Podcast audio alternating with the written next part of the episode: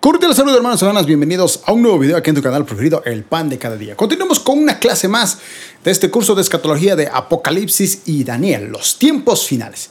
Bien, básicamente habíamos terminado la última clase leyendo Apocalipsis capítulo 6, perdón, capítulo 5, versos 6 al 14. Estamos justamente en el punto E de la lección número 4, todo lo que Apocalipsis revela acerca de Jesucristo. Y estamos en la sección de revelaciones de Jesucristo en su regreso y su deidando, basándonos en Apocalipsis capítulo 19 hasta el capítulo 22.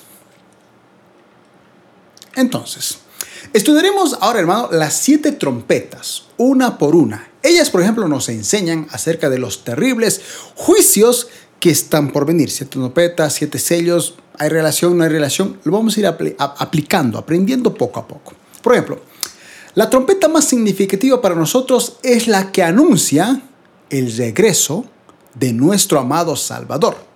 Justamente. Primero Tesalonicenses capítulo 4, verso 15 al 18 dice, les decimos lo siguiente de parte del Señor nosotros los que todavía estemos vivos cuando el Señor regrese, no nos encontraremos con Él antes de los que ya han muerto, ya hayan muerto. Pues el mismo Señor descenderá del cielo con un grito de mando y con voz de arcángel y con el llamado de trompeta de Dios. Primero, los, los cristianos que hayan muerto se levantarán de sus tumbas. Luego, junto con ellos, nosotros los que aún seguimos vivos sobre la tierra seremos arrebatados en las nubes para encontrarnos con el Señor en el aire. Entonces estaremos con el Señor para siempre. Así que anímense unos a otros con estas palabras. Hermanos, igualmente temblaremos al leer sobre las siete copas de la ira de Dios. Así como estamos viendo que entre estas siete trompetas hay una, la más importante creo para nosotros, que es el regreso del Señor Jesucristo que va a ser fascinante porque estaremos con Él eternamente, también debemos entender que el número 7 es el número perfecto. El número 7 tiene mucho significado. Y estamos viendo también que así como nos regocijaremos con una de las trompetas, también temblaremos a leer sobre las siete copas de la ira de Dios, que básicamente se ven en Apocalipsis 15 al verso 16. Estas copas de ira, que básicamente son toda la ira de Dios. En los tiempos actuales, hermano, ya lo hemos repetido, estamos en los tiempos de gracia. Es decir, actualmente eh, Dios no está interesado en castigar a su humanidad. Está esperando que, que, la gente se reconcilie, que nosotros sigamos predicando, que la gente venga a los pies de Cristo. Pero va a llegar un momento donde esa gracia se va a acabar y Dios, toda esa ira que se ha ido aguantando durante tantos siglos y siglos y siglos, la va a derramar en famosas siete copas de ira que serán derramadas durante el reinado del anticristo sobre los siete montes. Pero, ¿qué es esto comparado con el hecho de que Dios derramó su amor por nosotros en el monte del Calvario? Que nunca sea el falso Cristo en un caballo blanco el que traiga la atención de los santos hermanos. Hay que tener mucho cuidado porque Va a venir el anticristo y muchos van a pensar que es Cristo. Gran parte de los judíos que no creen en Jesús como el Mesías van a creer que el anticristo, que nosotros lo vemos como el anticristo, van a pensar que Él es el verdadero Cristo, el Mesías que han estado esperando. Que no nos pase eso, por ejemplo. Apocalipsis capítulo 6, verso 1 al 2 dice. Mientras miraba, el Cordero rompió el primero de los siete sellos que había en el rollo entonces oí que uno de los cuatro seres vivientes decía con voz de trueno, ven, levántate la vista, levanta la vista, levante la vista. Y vi que había un caballo blanco y su jinete llevaba un arco y se le colocó una corona sobre la cabeza. Salió cabalgando para ganar muchas batallas y obtener la victoria. Es el Cristo verdadero que regresa en un caballo blanco juntamente con sus santos el que eleva nuestro espíritu. Algo muy diferenciado a este supuesto jinete que viene con un arco en un caballo blanco muy similar al mismo retorno de Cristo, pero que evidentemente Cristo no va a venir solo, va a venir con todos sus santos. Se lo ve, por ejemplo, en Apocalipsis 19, verso 11 al 16. Quien conmueve y estremece nuestras almas, evidentemente es Jesucristo. Dice Apocalipsis 19, verso 11 al 16. Entonces vi el cielo abierto y allí un caballo blanco. Es que Satanás, hermano, siempre va a tratar de imitar a Cristo. Su jinete se llamaba fiel y verdadero porque juzga con rectitud y hace una guerra justa. Sus ojos eran como llamas de fuego y llevaba muchas coronas en su cabeza. Tenía escrito el nombre que nadie entendía excepto él mismo. Llevaba puesta una túnica bañada de sangre y su título era La palabra de Dios. Los ejércitos del cielo vestidos de lino blanco y puro de la más alta calidad los seguían en caballos blancos. De su boca salía una espada afilada para derribar a las naciones. Él las gobernará con vara de hierro y desatará el furor de la ira de Dios, el Todopoderoso, como el jugo que corre del lagar. En la túnica a la altura del muslo, o sea, miren, la sangre del pecado de la humanidad va a llegar literalmente hasta sus muslos. Está escrito el título Rey de Reyes y Señor de Señores. Continuamos. Entonces, eh, Estamos todavía en el capítulo número uno, pero fíjense que ahora ya hemos terminado, sí, aunque usted no lo pueda creer, ya hemos terminado la lección número cuatro, básicamente, Apocalipsis, donde se revela, por ejemplo, a Jesucristo, que eh, eso está basado eh, en el capítulo 1 al capítulo 22. ¿Cuál era el objetivo de esta lección? Teníamos que hacer una lista de por lo menos 10 descripciones que Apocalipsis da de Jesús. 10. De todas las que vimos, solo 10. Explicar en qué forma pueden estar, estas pueden animar a cada creyente, porque dijimos desde un principio, hermanos, el apocalipsis no tiene que ser para que usted tiemble de miedo. No te para que diga, oh, qué señal. No, el apocalipsis es para recordar que Cristo venció. El apocalipsis se trata de Jesucristo, no del anticristo, no del falso profeta, no, no, no, se trata de Cristo. Apocalipsis 1.5 dice, el testigo fiel, el primogénito, de los muertos y el soberano de los reyes de la tierra. Esta es una de las descripciones acerca que Apocalipsis da. Esto anima a cada creyente. Que ese primogénito de los muertos será el soberano sobre todos los reyes de la tierra. Otra descripción, Apocalipsis 1.8. Él es, en este caso Jesucristo, el alfa y el omega, que es, que era y que ha de venir, el Todopoderoso. Eso alienta a cualquier cristiano. Él ha estado desde el principio, antes de la creación del mundo, él ya estaba. Apocalipsis 1.18 dice, vemos una descripción de Jesucristo en Apocalipsis como el que tiene las llaves de la muerte y del Hades. Cuando Cristo murió en la cruz, descendió al fondo y le dijo a Satanás, dame esas llaves, porque yo vencí la muerte. Ya no tienes autoridad sobre la muerte, ni sobre el Hades. Apocalipsis 2.4, vemos otra descripción de Jesús. Él es el primer amor de todo creyente. Hermano, ese primer amor, no, usted no tiene que basar. A veces se escuchan muchos mensajes acerca del primer amor. Pero el primer amor es el, encuentro que uno tiene con Cristo. Esa, esa pasión que no se va. Pero usted no puede conformarse con el primer amor. Tiene que ir creciendo ese amor paulatinamente. Pero nunca debe olvidar cómo fue ese primer amor. Porque en el primer amor usted busca de Dios, ama a Dios, se reconcilia con Dios, está desesperado por demostrarle su amor a Dios. Eso no tiene que perderse. Eso es lo importante. Y vemos a Jesucristo descrito en Apocalipsis como el primer amor que tristemente en una iglesia se le va. Pero tiene que volver a ese primer amor, ese primer encuentro. Apocalipsis 2.9. El que conoce las aflicciones, la pobreza y la condición espiritual de los creyentes. Hermanos, esa es una descripción acerca de Jesucristo en los tiempos finales. Él conoce, hermano. Los problemas que estamos pasando actualmente los conoce. Conoce la condición de pobreza que muchos pueden estar pasando y a la vez conoce algo, tu condición espiritual. Porque puedes pasar por las aflicciones, que Cristo dijo que íbamos a pasar por las aflicciones, puedes pasar por momentos de pobreza, pero la pregunta es, en esos tiempos difíciles, ¿cómo está tu condición espiritual? ¿Te quejas ante Dios? ¿Dejas de orar? ¿O confías en Él? Es una descripción que tenemos de cómo Cristo nos va a ver en tiempos difíciles. Él siempre se va a fijar tu condición espiritual y también tus necesidades humanas. Capítulo 3, verso 15 al 16, vemos cómo el Apocalipsis describe a Jesucristo como el que vomitará. Básicamente el que le da asco, le da no, si le hace doler el estómago a Dios, porque todos nosotros los que somos cristianos formamos su cuerpo, pero Él vomita a los que son tibios. La tibieza espiritual es un peligro, ya lo vimos, hermano. No, vale la pena repetir.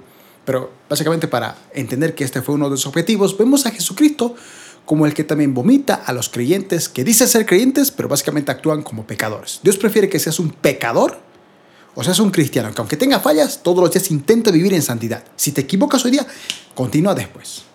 No te desalientes. Siete veces cae el justo, siete veces Dios lo levanta. Apocalipsis 3:19. Vemos a Jesucristo descrito en Apocalipsis como el que disciplina y reprende a los que aman. Esto de la disciplina no significa que si tú haces bien las cosas, Dios te va a disciplinar. Dios disciplina a quienes son sus hijos. Si tú, bueno, conscientemente en este caso, te apartas de los caminos de Dios, Dios te va a disciplinar, va a traer castigo para que tú te arrepientas de tus pecados y vuelvas justamente con Él, que eso es lo más importante.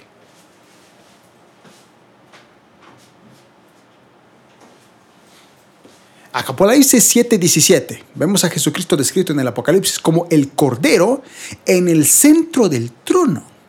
Va a estar ahí, en el trono justamente, donde, donde la mamá, en este caso de Jacobo y Juan, le dijo, ¿no? Eh, Señor, que en el tiempo futuro mis hijos estén a tu derecha, a tu izquierda. Ah, él dijo, no, o sea, no es la voluntad mía, es mi Padre elige. Pero en este caso, Él va a estar en el centro del trono, el Cordero que quita el pecado del mundo, como dijo Juan el Bautista. Apocalipsis 13, 18. Vemos aquí a Jesucristo descrito como el que es dueño del libro de la vida.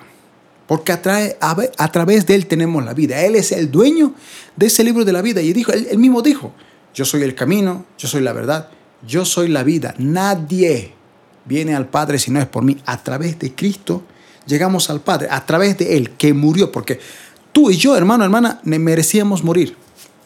Pero Él porque la Biblia dice, la paga del pecado. Si, eh, eh, tú cometes un pecado, la única manera de pagar esa consecuencia es la muerte.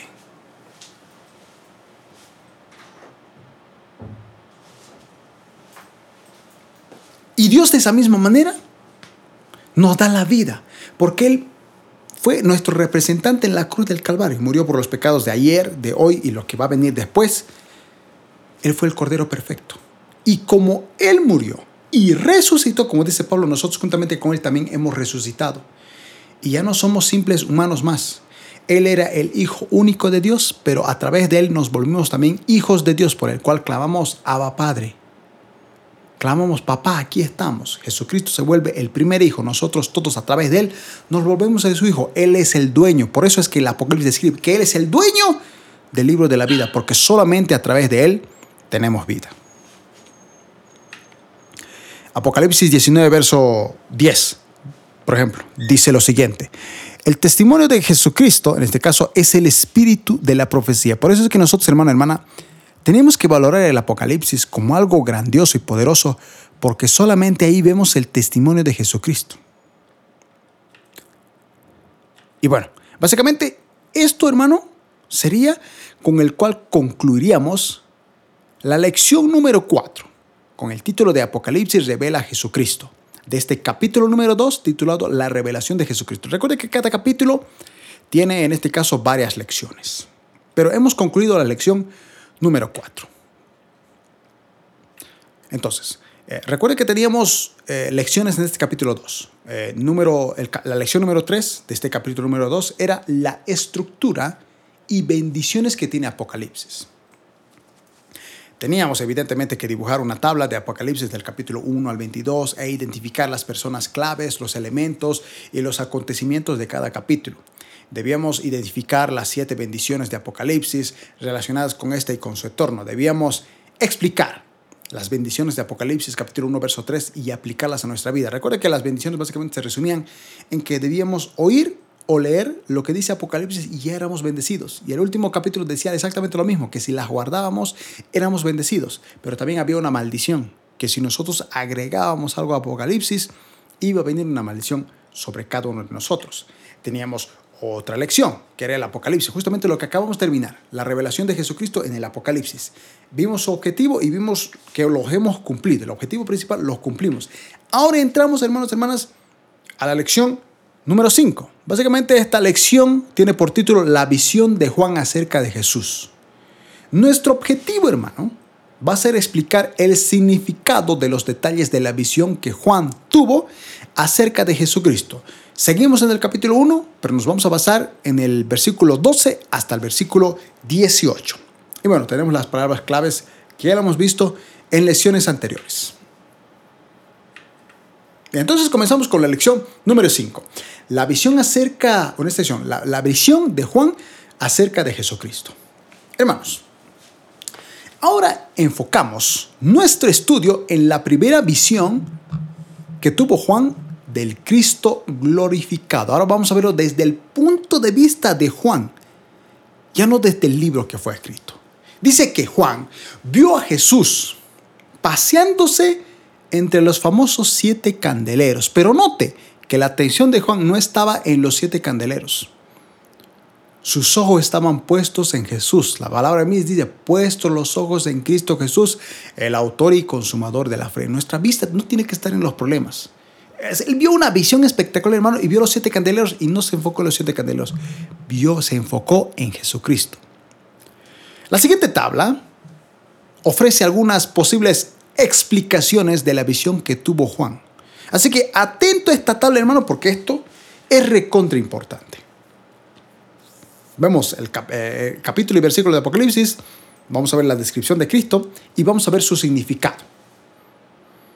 Capítulo 1 de Apocalipsis, verso 13.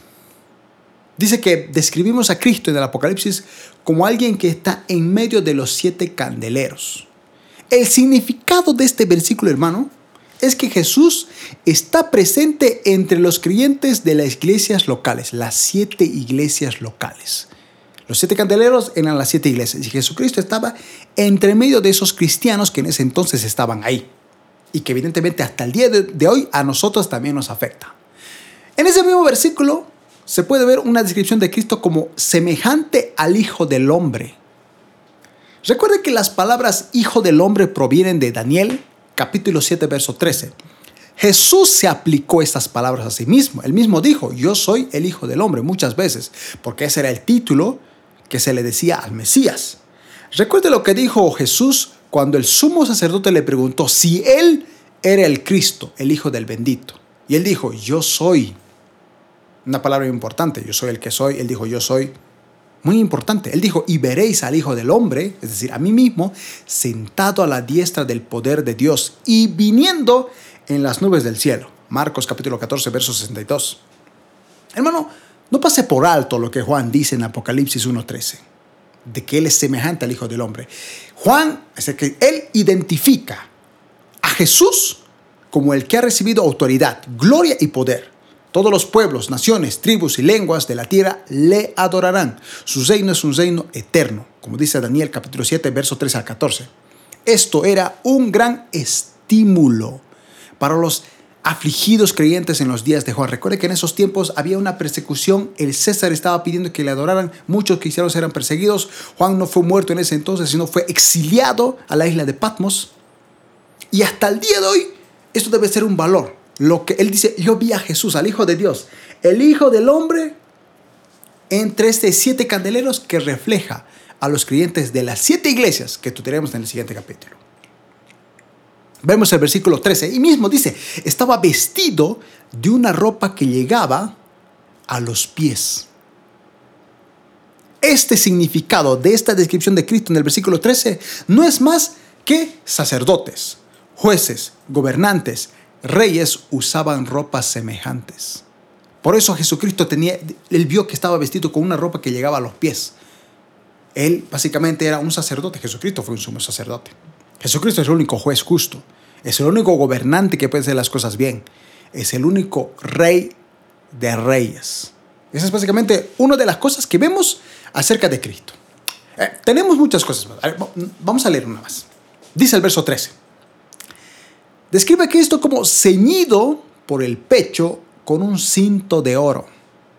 El significado de que estaba ceñido por el pecho con un cinto de oro es que en muchas ocasiones el oro, hermano, se relaciona con la realeza. Por eso es que decimos que Jesucristo es Rey de Reyes y Señor de Señores, como dice Apocalipsis. Bien, entrando un poco al verso 14, dice que su cabeza y sus cabellos eran blancos como blanca lana. ¿Cuál es el significado de por qué su cabeza y sus cabellos eran como blancos como blanca lana? El significado es que el cabello de Jesús se describe de la misma manera que el cabello de Dios, el anciano de días, como dice Daniel 7:9. Esto muestra que Jesucristo, al igual que el Padre, es eterno. Esos son los significados de la cabeza blanca, del cabello blanco. El cabello blanco es frecuentemente relacionado con la sabiduría, porque generalmente los ancianos tienen cabello blanco y por sus años pues tienen mucho conocimiento, mucha sabiduría. De ahí el significado del por qué tiene el cabello blanco. Juan demuestra a sus lectores que el Padre y Jesús participan de la misma naturaleza, la sabiduría misma. En ese mismo versículo vemos a Jesucristo descrito como sus ojos que eran como llama de fuego. El fuego, hermanos, el significado de este, de este, de este pasaje es que el fuego muestra que Él no tiene parcialidad con nadie. Sus ojos que sean como de fuego es que nadie los tiene. Sus ojos son los de un juez justo que todo lo sabe. Él escudriña los corazones y las mentes. Y como dice la misma escritura, la misma escritura examina nuestro corazón porque es la palabra de Dios. Bien.